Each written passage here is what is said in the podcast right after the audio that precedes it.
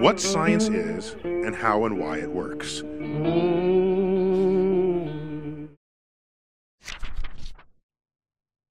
Большинство из вас, наверное, борется с похмельем после вчерашнего. Но уделите мне чуточку внимания, всего 10 минут, это правда важно. Так. Есть вопрос, на который каждый выпускник уже знает ответ. Хотя некоторые, возможно, до сих пор сомневаются, а многие шли в Гарвард именно чтобы этот ответ получить. Но даже если вы его так и не нашли, то наверняка много думали по этому поводу. На то, чтобы разобраться, у вас было 4 года. На что употребить свои таланты? Некоторые решительно настроены менять к лучшему жизнь или образование по всему миру в теории и на практике. Кто-то хочет избавлять людей от болезней. Кто-то стремится в законодательную власть. Кто-то мечтает податься в писатели, актеры, комики, а то и в президенты. Я совру, если скажу, что меня не мучили те же мысли. Я чувствовал себя потерянным. Как и многие студенты Гарварда, я не мог определиться, где мое место. Здесь ли оно? Что я могу дать этому достойному всяких похвал учебному заведению? Я из числа 11 миллионов 300 тысяч незарегистрированных иммигрантов. Мой отец работает в забегаловках Нью-Йорка. Моя мать зарабатывает в салонах красоты. И если вы хоть раз перекусывали в корейском ресторанчике или делали маникюр в нью-йоркских салонах, поздравляю. Нравится вам это или нет, вы помогли профинансировать образование тех, кого Fox News называет нелегальными чужаками. Мои родители сегодня здесь.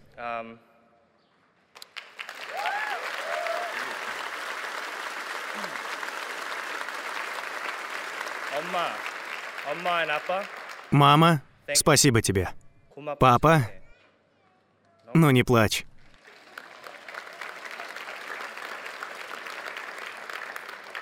Я очень рано понял, что мои таланты и способности — это результат их жертвы. Мои родители жизнь положили на то, чтобы дать мне будущее. Я всегда знал, что большая часть моих талантов не моя заслуга, а итог работы моих родителей — воздаяние за их больные колени и мозоли на руках. Мои способности нельзя отделить от их тяжкого труда, и все это одно целое. Я пронес это убеждение через годы учебы в Гарварде, и благодаря ему понимаю, как применить мои знания и ум. Я почувствовал связь с большинством подобных мне неучтенных лишних людей, особенно в Квинсе, где сам и вырос. Мой статус в качестве нелегального иммигранта всегда отражался на том, как я смотрю на мир, как понимаю свое место в обществе и на что в будущем я направлю свой так называемый талант. Так что же? Что я буду делать? В ответ на этот почти неразрешимый вопрос я отправился искать в главное хранилище знаний человечества — в библиотеку Уайденера — а точнее, под нее, в архивы, где хранится множество личных документов самых выдающихся преподавателей Гарварда. И ответ я нашел. Он был в личной библиотеке Джона Ролза, знаменитого деятеля политической философии, который, по словам президента Клинтона, помог целому поколению американцев возродить веру в демократию. Для меня так и было. В тот момент, когда президент Соединенных Штатов был уверен, что мне здесь не место, Джон Роллс помог мне представить себе Америку, стоящую на принципах справедливости, общественного единства и равенства. По мнению Роллза, каждый из нас задает себе вопрос о том, к чему пригодны наши таланты. Но в этом вопросе кроется неверное предположение. Оно ошибочно — Поскольку многие разделяют заблуждение о том, что наши таланты, наш ум, здоровье, состояние, обаяние, остроумие и способности — это нечто, принадлежащее только нам. Роллс сомневается в этом. Он считает, что наши таланты в том же смысле наши, что место в столовой или последний кусочек, который вам повезло ухватить. Роллс говорил, что наши таланты — это результат удачи, случайных обстоятельств, которые выпадают на нашу долю без какого-либо морального основания. А значит, заключает он, стоит относиться к ним как ко всеобщему достоянию и распоряжаться ими как частью хорошо отрегулированного политического объединения. Кто-то из вас наверняка подумал, что это не так. Ведь именно вы работали над развитием своих способностей. Именно вы часами сидели за монитором и книгами. Это вы истекали потом, кровью и пьяными слезами, оттачивая свой ум. А значит, заслуживаете всего, что дают вам ваши таланты. С чего бы тогда считать, что они принадлежат всем, как общественный туалет или памятник Джону Гарварду? Я расскажу, послушайте меня. Мне кажется, если все же не считать свои таланты исключительно собственным достижением, у нас получится избавиться от языка, которым мы пользуемся в разговорах между собой. В нашей культурной среде часто можно услышать, что талантливые люди получают то, что заслуживают. Так ведь? Те, кто лучше сдают экзамены, умнее, те, кто попадают в клубы, круче тех, кого не берут.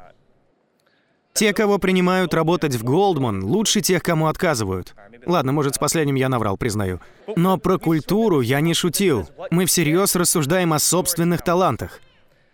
На самом деле, их во многом определяет общество, в котором мы живем. Наши способности и обаяние расцветают только благодаря чужим усилиям, вложенным в нас. И в Гарварде это проявляется особенно ярко. Я хочу озвучить то, что решусь заявить верно абсолютно для каждого из нас. Никто сейчас не сидел бы здесь,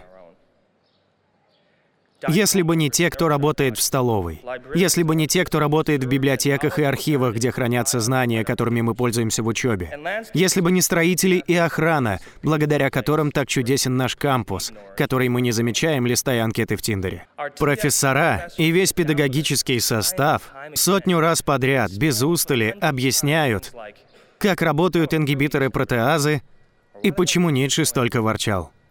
Наши таланты и впрямь получают развитие благодаря взаимодействию с другими людьми, которое Роллс описывал как тесно сплетенное политическое сообщество, состоящее из тех, кого мы знаем, и по большей части из тех, с кем даже не знакомы. Стоит нам с этим согласиться, как станет очевидным, что наш долг по отношению к близким простирается и на тех, кого мы никогда не увидим.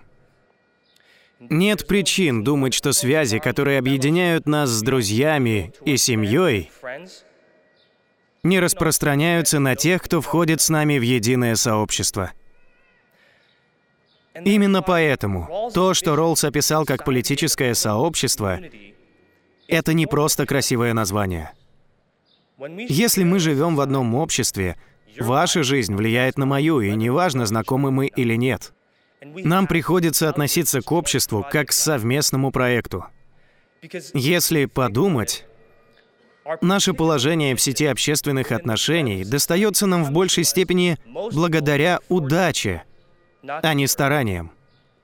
А значит, наше отношение к другим, не только к тем, кто нам условно ровня, отражает наши личные ценности.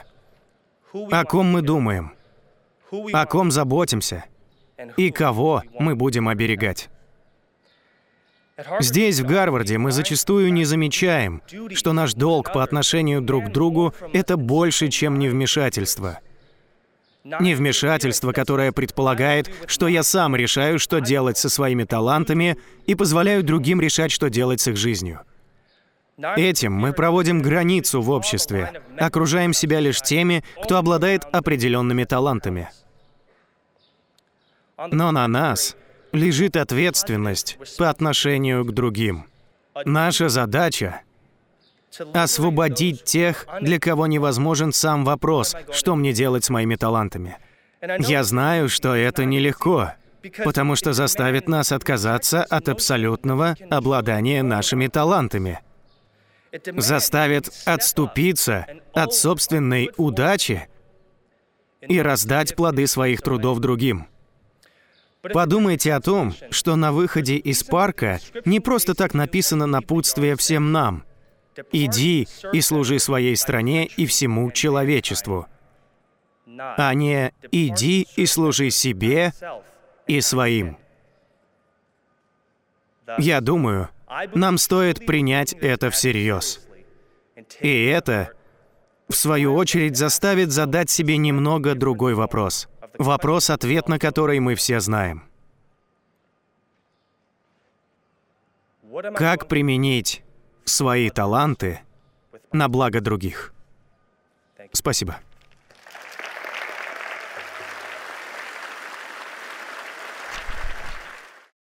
Переведено и озвучено студией Верт Дайдер.